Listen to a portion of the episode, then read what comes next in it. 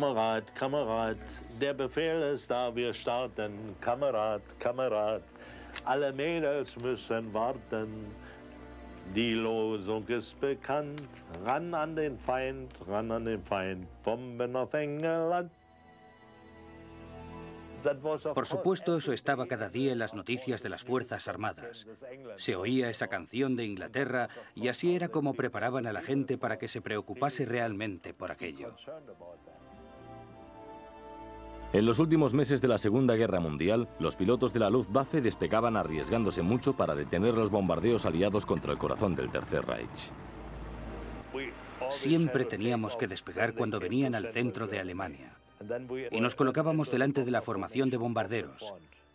Evitábamos los ataques desde atrás porque eran demasiado costosos. Éramos probablemente 20 o 30 109 y Focke-Wulfs. Nos desplegábamos y nos lanzábamos y había piezas volando por todas partes. Veía paracaídas, veía aviones, cazas chocando con los bombarderos de lleno. No voluntariamente, ¿sabe? Pero ocurría. Había tanta densidad que no podías ir a la izquierda ni a la derecha y delante de ti había un bombardero y a menudo era demasiado tarde para ascender. Yo tuve la suerte de estar en la parte exterior del lado derecho y me alcanzaron con B-17.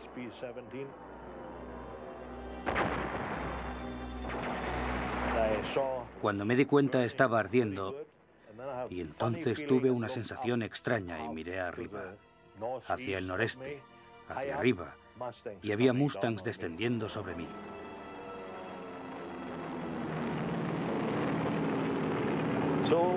Entonces me concentré en los Mustangs. Todavía pude girar a la izquierda y descender y dejar que me siguieran, pero no me parecía bien. Así que apunté al primero y disparé todo lo que tenía. Estábamos muy cerca. Nos adelantamos el uno al otro. El Mustang explotó detrás de mí. No era más que una bola de fuego. Y los otros me siguieron y me hicieron pasar un infierno. Me atacaron desde todos los lados y me persiguieron hasta el centro de Alemania. Me dieron bastante bien en el tren de aterrizaje y en el ala izquierda, pero no me derribaron. Hice un aterrizaje forzoso, más o menos. Y cualquier aterrizaje forzoso es bueno mientras sobrevivas. Nos sentíamos bastante fuertes y miedo no es la palabra exacta. Vuelas, haces lo que tienes que hacer y si pasa, pasa. Un día te toca a ti. Así era como lo veíamos. Durante toda la guerra, los aviadores alemanes volaron con gran habilidad y determinación. La industria alemana había construido para ellos algunas de las mejores máquinas de volar del mundo, pero la Fuerza Aérea de Hitler solo había dominado el continente europeo durante poco más de un año. Era una fuerza aérea creada para una guerra corta, por líderes de vista corta. Los aliados victoriosos de la Primera Guerra Mundial firmaron el Tratado de Versalles en junio de 1919 y exigieron el fin de la aviación militar alemana. Bajo la supervisión de una comisión de control aliada, Alemania fue obligada a entregar sus casi 15.000 aviones a los aliados. Pero el tratado solo ponía limitaciones menores al desarrollo de la aviación civil. Los fabricantes de aviones alemanes trasladaron sus fábricas fuera del país, lejos del estorbo de las comisiones aliadas. Juncker se convirtió en una gran empresa, construían aviones en Rusia, Heinkel se estableció en una fábrica en Suecia, había una fábrica de Dornier en Suiza y tenían que fabricar una primera generación de aviones para volver a aprender a fabricar aviones modernos, y ello se hizo en secreto con un gasto considerable de marcos. En 1933, Adolf Hitler, como canciller alemán recién elegido, favoreció el desarrollo de aviones militares en secreto. Y pronto empezó a reunir a los hombres que volarían para el Reich. Cuando tenía 14 años, tuve la oportunidad de unirme al grupo de vuelo de las juventudes hitlerianas. Y aquello consistía en una actividad semanal. Cada niño tenía que aprender a montar planeadores y después de muchas horas de hacer aquello, teníamos derecho no nos costaba dinero, sino que teníamos derecho a participar en una actividad de vuelo real. El primer vuelo era en solitario. El primer vuelo para un niño de 14 años era algo fantástico. Volar. Estar realmente en el aire. Era como nada que hubieras experimentado antes en el mundo, para nosotros los jóvenes. Era divertido, así que me apunté sin dudar. En 1935, Hitler se sentía suficientemente seguro con su poder para anunciar públicamente la existencia de su arma aérea, la Luftwaffe. Para comandar su fuerza de 1.800 aviones y unos 20.000 hombres, Hitler nombró a un antiguo piloto de la Primera Guerra Mundial. Hermann Goering era un organizador despiadado y tenía la capacidad de obligar a la gente a tomar decisiones valientes y a responsabilizarse de ellas. Y así consiguió inducir a los fabricantes a gastar mucho dinero, más del que imaginaban que podrían gastar jamás. El dinero no era un obstáculo, y al empezar en 1934 a diseñar sus aviones y a probarlos, y al empezar a producirlos en 1937, cuando llegó la guerra, Hitler tenía la fuerza aérea más moderna del mundo. Con el poder de su máquina de guerra en aumento, Hermann Goering y Adolf Hitler consiguieron intimidar a los líderes europeos y ganaron sus pretensiones territoriales sobre Austria y Checoslovaquia sin luchar. En el verano de 1939, la fuerza de la Luftwaffe era de 3.700 aviones y un millón y medio de hombres. Sin nada que se interpusiera en su camino, Hitler y Goering recurrieron a métodos más violentos. Mañana del 1 de septiembre, cubiertos por una densa niebla, soldados del ejército alemán avanzaron hacia el este y cruzaron el límite fronterizo de Polonia. Las fuerzas blindadas atravesaban las defensas mientras la Luftwaffe aplastaba toda resistencia.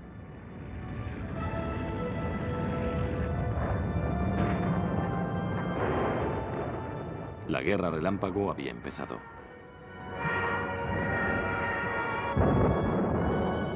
El rápido avance alemán había dejado detrás muchas bolsas de resistencia en la retaguardia.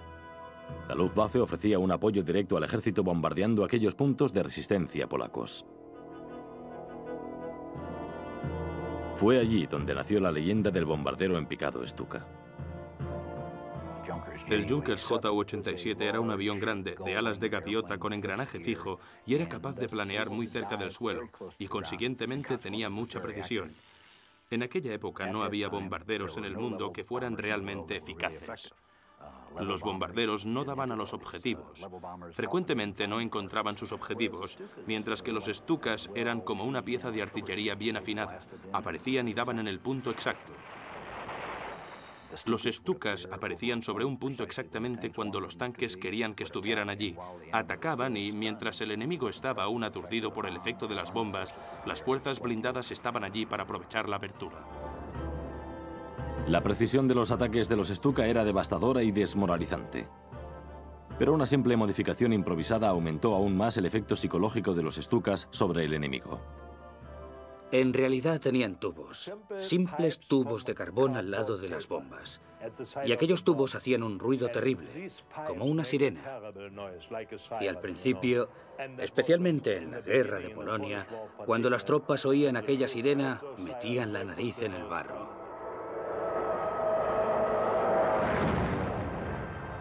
Bombarderos medianos, como el Heinkel HE-111, bombardearon los campos de aviación de la obsoleta Fuerza Aérea Polaca. Los aviones que conseguían entrar en combate no eran rivales para las armas de la Luftwaffe.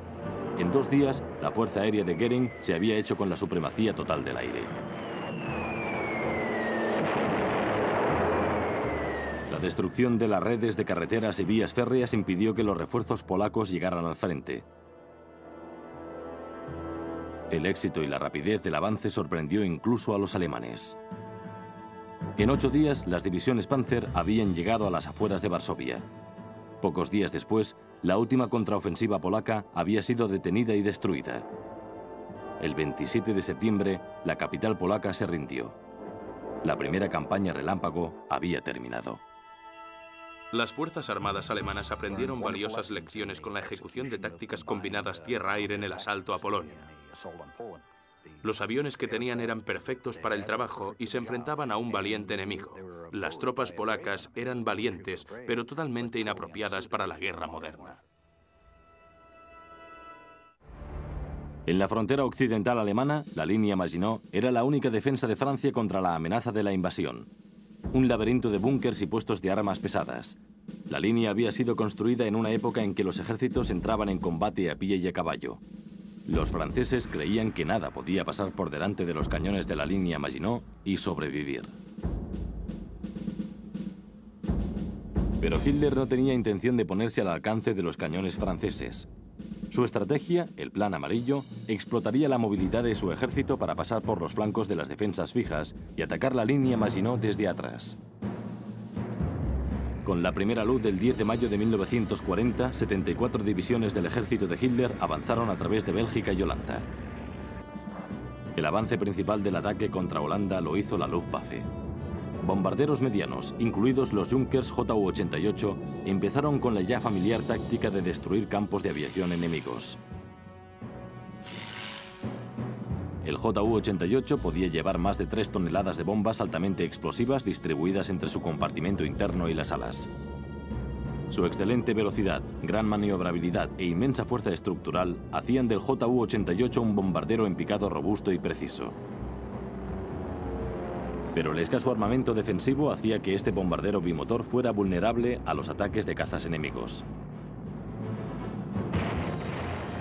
Mientras los bombarderos arrasaban el territorio holandés, una flota de 475 Junkers JU-52 trimotores de transporte de tropas entraba en el país.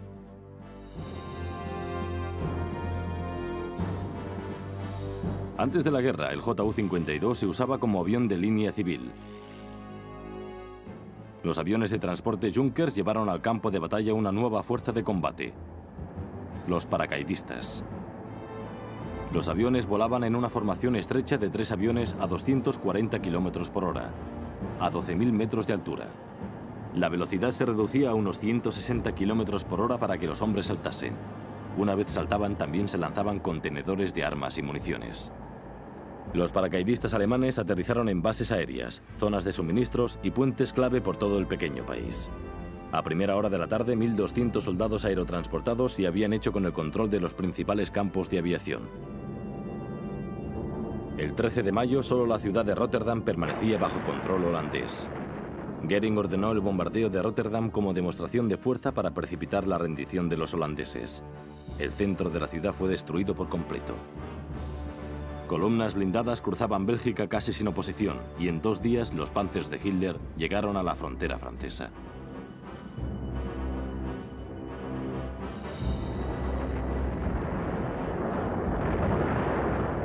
Los alemanes cruzaron el río Moss y las bombas llovían sobre Francia.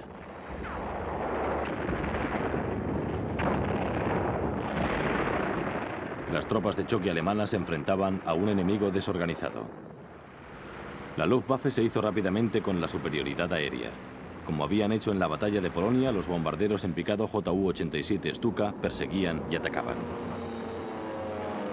Cuando encontraban una resistencia fuerte, las fuerzas de tierra alemanas llamaban a los Stukas para que bombardeasen los objetivos con la precisión de una artillería volante.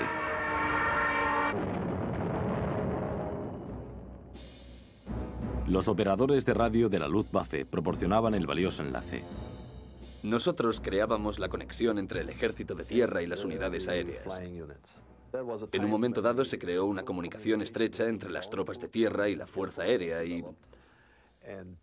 Desgraciadamente, cuando llegamos a Dunkerque, donde se tenía que utilizar todo aquello, no pudimos utilizarlo por el mal tiempo.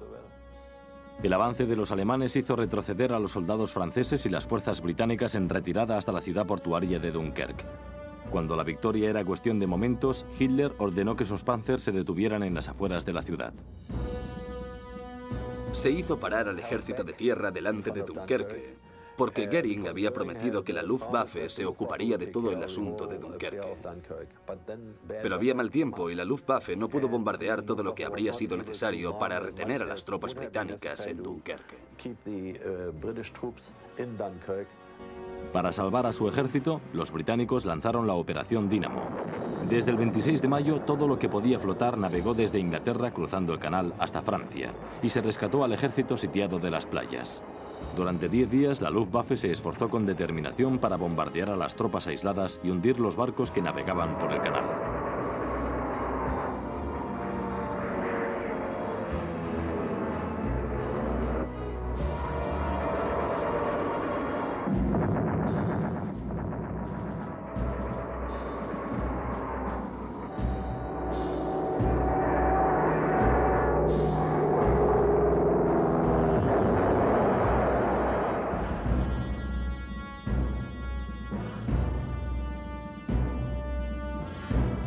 La Marina británica rescató a más de 238.000 soldados británicos y 100.000 franceses, evitando lo que Winston Churchill temía que sería el mayor desastre militar de la historia británica. Lo dejaron todo en la playa. Los camiones, un camión al lado de otro, casi uno encima de otro y una cantidad tremenda de material. Todavía recuerdo que fuimos a la playa y encontramos de todo, desde cepillos de dientes a partituras. Se fueron de allí simplemente con su vida.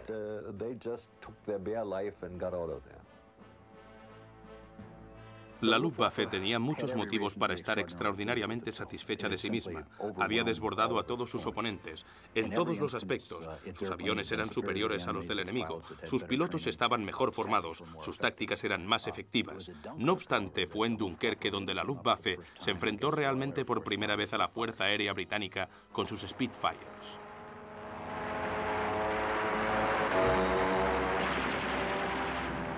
Por primera vez, los alemanes tuvieron un indicio de que iban a tener un oponente de una calidad diferente, de que ya no lo tendrían tan fácil como en todos los enfrentamientos previos.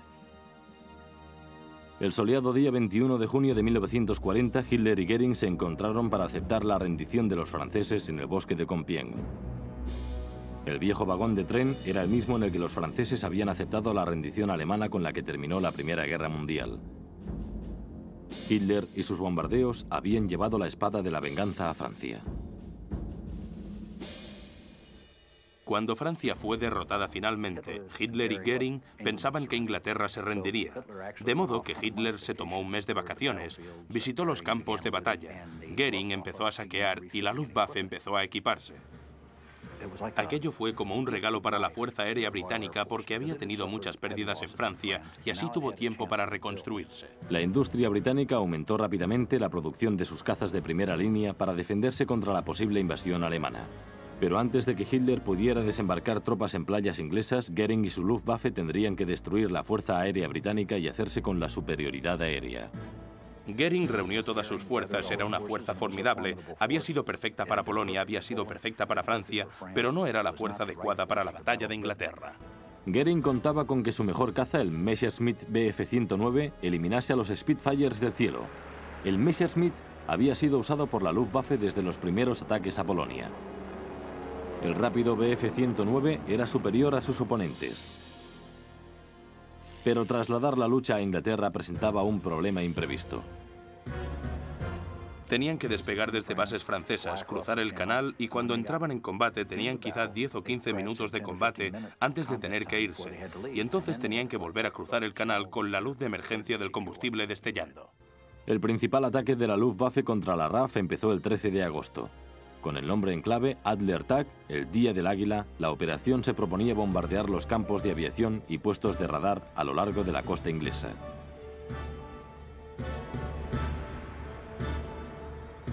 El Spitfire y el Messerschmitt eran muy similares. El Spitfire era ligeramente más rápido y ligeramente más maniobrable. El Messerschmitt tenía un mejor índice de ascenso y una capacidad muy superior para descender en picado, y frecuentemente la cuestión estaba en cuál de los dos pilotos era mejor.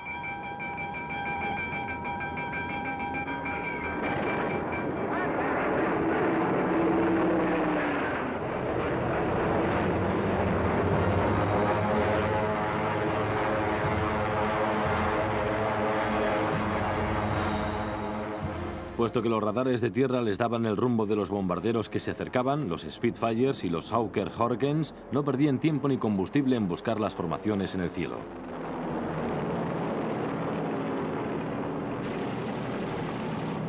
La habilidad del piloto decidía el resultado de los combates aéreos individuales. Los británicos tenían la ventaja de luchar sobre su propio territorio. Los aviones averiados nunca estaban lejos de una cara amiga. Los pilotos derribados a menudo volvían a la acción en cuestión de horas.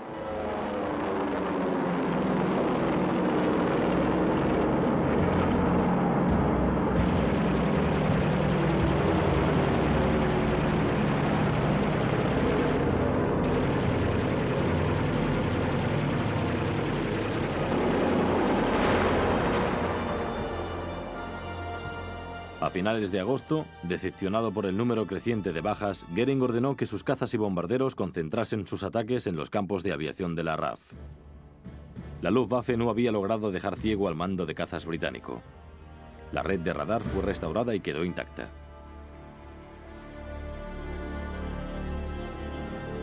Los ataques de cazas y bombarderos a los campos de aviación causaron las mayores bajas a la RAF. En dos semanas, 295 cazas habían sido destruidos y 171 dañados. Pero lo más grave era la pérdida de 103 pilotos, muertos o desaparecidos.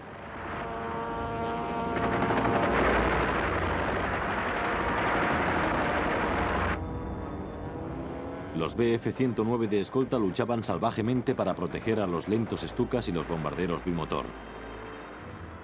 La leyenda del Stuka pereció sobre Inglaterra. A pesar de haber perdido 378 aviones, la Luftwaffe siguió con los ataques a los campos de aviación. Como venganza por un pequeño bombardeo británico a Berlín, Hitler, enfurecido, envió a la Luftwaffe contra Londres.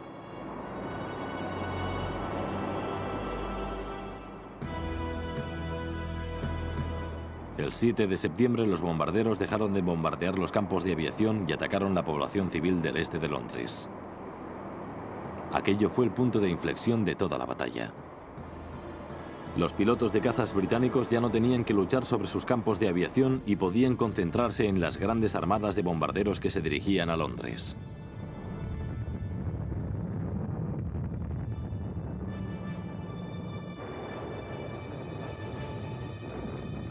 Sin una escolta de cazas de largo alcance, los Messerschmitts tenían que operar al límite de su alcance y solo podían defender a los bombarderos durante unos pocos minutos sobre Londres. El 15 de septiembre, enormes formaciones de bombarderos fueron atacadas. La pérdida de 60 aviones alemanes demostró a Goering que la meta de la superioridad aérea estaba más lejos que nunca. Los alemanes sabían que habían fracasado, sabían que no iban a obtener la superioridad aérea, pero incluso después de la batalla de Inglaterra, incluso después de haber sufrido aquellas pérdidas, los dirigentes alemanes no vieron claro el aumento de la producción o el cambio de modelos. Siguieron con el mismo armamento y con el mismo ritmo de producción.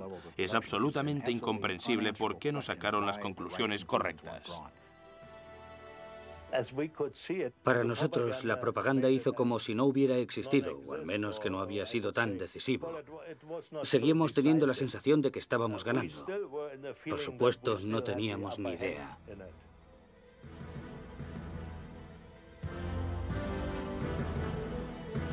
Pero perder la batalla de Inglaterra no supuso el final del ataque. Los bombardeos a Inglaterra continuaron al amparo de la oscuridad. Cuando volaba sobre Londres era increíble lo que estaba pasando. El fuego antiaéreo, los globos y... Y ponían como una alfombra con aquellas pequeñas bombas incendiarias que provocaban incendios abajo. Pero ni los bombardeos de Londres destruyeron la voluntad de resistir de los británicos. Entonces Hitler recurrió a sus submarinos para que hundieran cargueros y hacer pasar hambre a los británicos para que se sometieran. Goering entregó al almirante Karl Donitz, jefe de la Marina alemana, el control de una sección de aviones de reconocimiento. Con aquellos Fokker-Wolf 200 cuadrimotor, Donitz podía ampliar la búsqueda de barcos enemigos. El Cóndor, inicialmente diseñado como avión de pasajeros de 26 asientos, tenía un alcance de más de 3.300 kilómetros. En 1938, los japoneses pidieron que se fabricase uno para su marina como avión de reconocimiento marítimo. Aquel avión demostró ser tan útil para los japoneses que la Luftwaffe lo adaptó para la misma misión. Llevaban una bomba y varias ametralladoras incluso en misiones de reconocimiento. Aquel avión de largo alcance no solo podía hundir barcos rezagados, sino guiar a los submarinos disponibles hacia los convoys.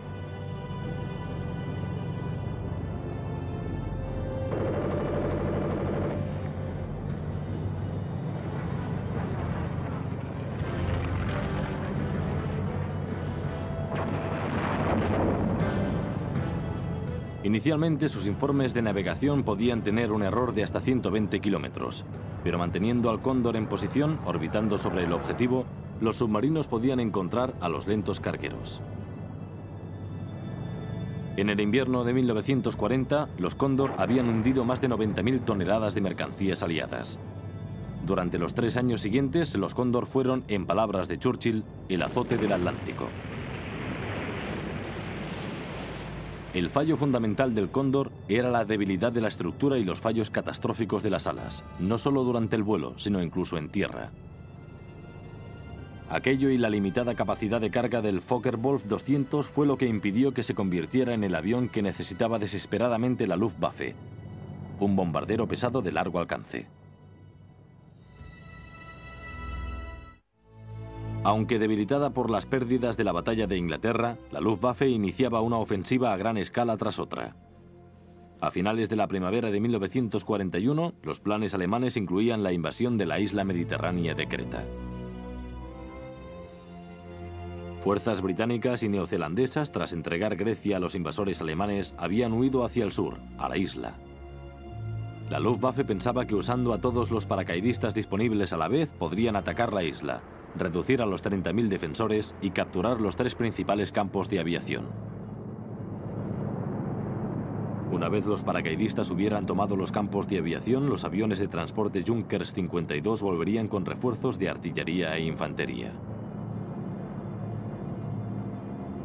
La operación Mercur, Mercurio, empezó la mañana del 20 de mayo cuando el cielo de Creta quedó cubierto por mil paracaídas. Al principio, la naturaleza misma del ataque, el hecho de que no era nada familiar, había desconcertado a los defensores. Pero pocos minutos después de los primeros aterrizajes, los paracaidistas fueron recibidos con una granizada de fuego de armas pequeñas. Varias unidades de paracaidistas fueron eliminadas antes de que tocasen tierra. Al final de la tarde parecía que la fuerza invasora sería aniquilada. La Luftwaffe bombardeó y destruyó las armas antiaéreas cerca de los campos de aviación y desbarató la resistencia organizada. Volvieron transportes con tropas de tierra para reforzar las posiciones alemanas.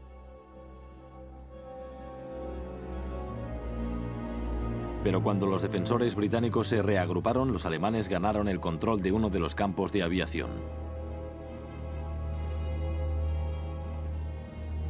El 26 de mayo, los británicos abandonaron sus posiciones y se fueron de la isla en barco.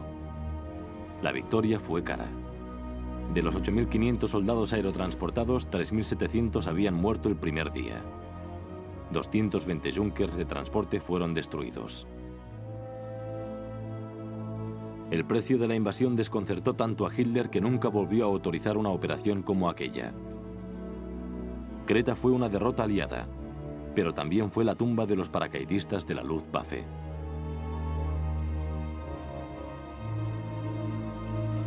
Apenas un mes después, la Luftwaffe preparaba más de la mitad de toda su fuerza de 4.300 aviones para el mayor conflicto armado de la historia de Alemania.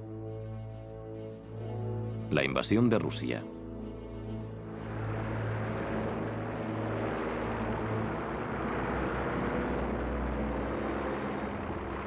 El ataque a la Unión Soviética había sido autorizado por Hitler varios meses antes y habían disfrazado el movimiento de tropas y aviones alemanas hacia el frente oriental bastante bien.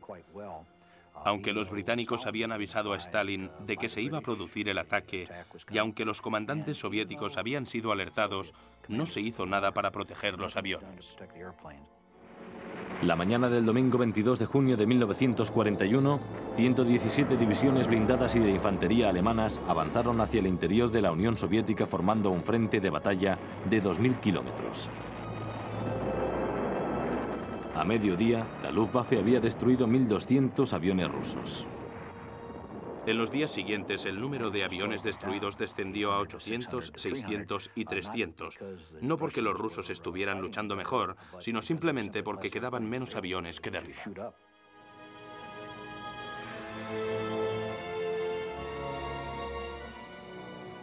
A finales de noviembre, el ejército y las fuerzas armadas habían llegado a 30 kilómetros de Moscú. Pero aquel sería el límite del avance alemán.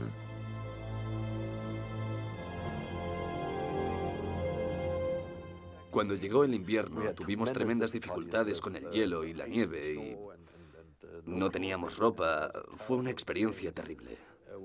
Perdimos todo nuestro material, perdimos todos los camiones. No estábamos preparados en absoluto. La invasión de Hitler decía que acabaría en ocho semanas. Estaba diezmando a su ejército en hombres y material. Sin ropa, congelándose y con unas líneas de aprovisionamiento demasiado largas, los alemanes luchaban contra una cadena aparentemente infinita de infantería y blindados. Las contraofensivas rusas empezaron a obligar a los alemanes a alejarse de Moscú.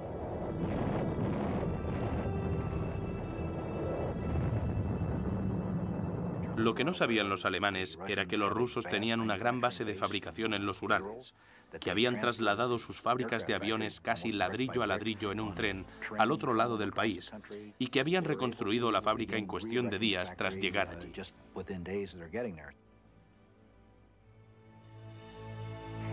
Tres meses después de la invasión alemana, las fábricas estaban fabricando aviones de nuevo. Los alemanes habían estirado más el brazo que la manga. No tenían ni idea de las dimensiones de la fuerza de la Unión Soviética. Aviones rusos nuevos y más capaces empezaron a volar contra la Luftwaffe. La Fuerza Aérea Alemana estaba empezando a perder la superioridad aérea. Los rusos fabricaron grandes cantidades de Ilyusins y L-2, el revientatanques. Era un avión que respondía mejor que el Stuka. Era prácticamente invulnerable y era realmente un tanque volador. Los ataques de los Ilyushin Stormavik destruían los blindados alemanes. Los Stormaviks atacaban con cohetes y armas pesadas y hacían que la vida en tierra fuera un infierno para la infantería. Y fabricaron grandes cantidades. Fabricaron alrededor de 36.000 durante la guerra, mientras que solo se fabricaron unos 8.000 Stukas durante la guerra. Por primera vez se hizo evidente que la producción de aviones de la Luftwaffe era inapropiada para mantener un largo periodo de pesadas operaciones aéreas. El apoyo al Afrika Corps del mariscal Erwin Rommel hizo que se dispersaran aún más los escasos recursos de la Luftwaffe. La lucha del zorro del desierto por recuperar el territorio que habían perdido a manos de los británicos se llevó aviones y pilotos que se necesitaban desesperadamente en los helados campos de batalla de la Unión Soviética. La Luftwaffe se convirtió en una brigada de bomberos que recibía constantemente llamadas de emergencia para rescatar a unidades del ejército en apuros. A veces tenían que aterrizar en tierra de nadie y descargar las provisiones, y entonces los alemanes que estaban sitiados tenían que luchar contra los rusos para poder recoger las provisiones. Para trasladar tropas y sus provisiones con rapidez a lo largo de la línea del frente, la Luftwaffe usaba un avión muy inusual. El Messerschmitt 323 podía levantar más de 22 toneladas de carga, suficiente para poder con todo excepto con los blindados más pesados. Dos ametralladoras de 7,9 milímetros en el morro y dos montadas detrás de las alas proporcionaban protección para los cuatro tripulantes.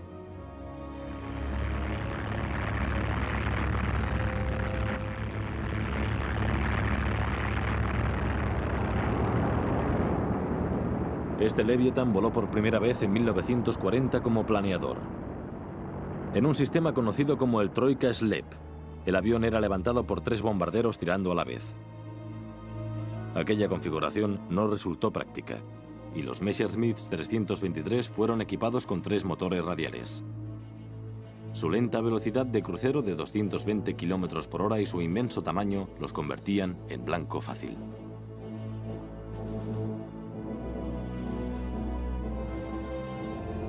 En una misión desastrosa realizada sin cazas de escolta, fueron derribados 14 323 de un grupo de 60.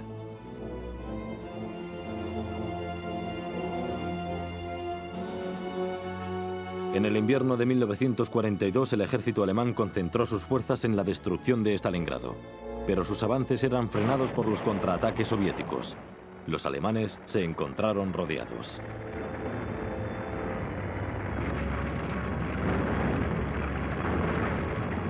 El general von Pofla se rindió el 31 de enero de 1943. Fue el punto de inflexión de la guerra en el este y acabó con toda esperanza de una victoria alemana. La derrota de Stalingrado demostró que la Luftwaffe todavía seguía con las tácticas del Blitzkrieg, como apoyo a las fuerzas de tierra. Aquellas tácticas que habían tenido un gran éxito en Polonia y Francia fracasaron en las grandes batallas de Operación Barbarossa.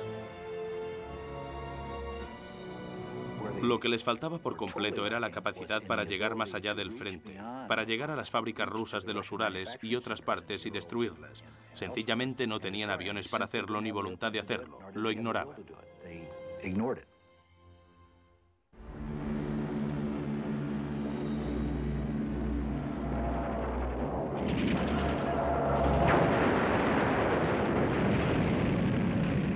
La mañana del 7 de diciembre de 1941 selló el destino de la Luftwaffe. En cumplimiento de un pacto firmado con los japoneses, Hitler y Goering se encontraron con que el Tercer Reich estaba en guerra con la nación industrial más poderosa del mundo. Recuerdo que un día mi padre dijo que América había entrado en la guerra y que nosotros deberíamos abandonar en aquel mismo instante. Que aquello era el fin para nosotros porque no podíamos igualar su superioridad material. Cuando se hizo evidente que los aliados estaban asegurando tanto la ventaja cualitativa como la cuantitativa, los alemanes volvieron a sus proyectos de reactores. Oímos un extraño ruido sobre nuestras cabezas. Si vimos algo, era solo un destello que parecía un avión, pero no hacía el ruido de un avión. Así que preguntamos a los instructores de vuelo, ¿qué demonios es eso de allí arriba? Era máximo secreto y nos dijeron que no hiciéramos preguntas y que no los disparásemos. Nos enseñaron los modelos y nos dijeron que si veíamos algo así volando, no lo disparásemos, que era nuestro. Armado con cuatro cañones de 30 milímetros y cohetes bajo las alas, el Messerschmitt ME-262 resultó ser un avión formidable. Ningún caza aliado podía alcanzarlo en una persecución directa y podía diezmar las formaciones de bombarderos con sus pesados cañones. El Messerschmitt 262 fue diseñado como caza. No obstante, por orden personal de Hitler, usábamos el 262 como bombardero. Nadie había pensado que alguien quisiera usar aquel avión como bombardero. Su idea era que si tenía quizá unos 200 ME-262 el día de, quizá podrían impedir los desembarcos en las playas, y no era una mala idea pero se hizo una mala aplicación del avión. No tenía mira para bombas, no tenía mucha precisión y podría haber sido muy efectivo si lo hubieran fabricado en cantidades y lo hubieran usado contra las formaciones de bombarderos. Aunque los alemanes fabricaron casi 1.300 de aquellos aviones, solo 300 llegaron a ser usados en situaciones operativas. La mayoría de ellos fueron destruidos en tierra. A lo largo de 1943, los bombarderos estadounidenses, volando desde sus bases en Inglaterra, desarrollaron su ofensiva diurna con ataques selectivos contra las industrias de guerra alemanas. La Luftwaffe centró toda su atención en la defensa del Reich. Nuestra misión era hacer todo lo posible por impedir que los aviones enemigos alcanzasen sus objetivos.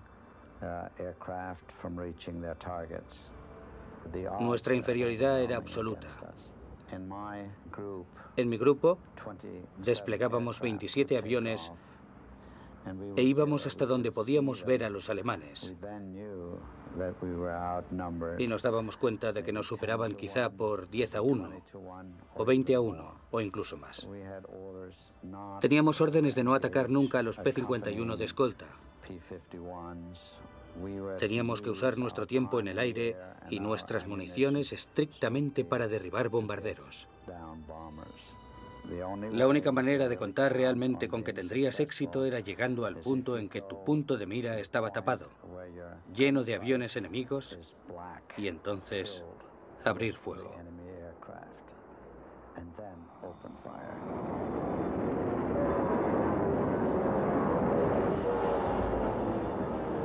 Jóvenes desesperados que solo habían pasado unas horas en la cabina de un caza eran enviados al caldero que hervía sobre Alemania.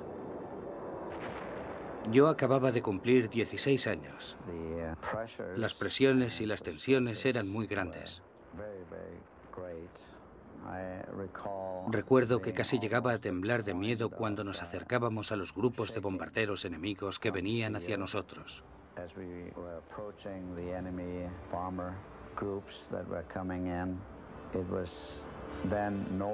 Entonces dejaba de ser una persona de carne y hueso, con sentimientos y todo eso. Era como que me convertía en una máquina.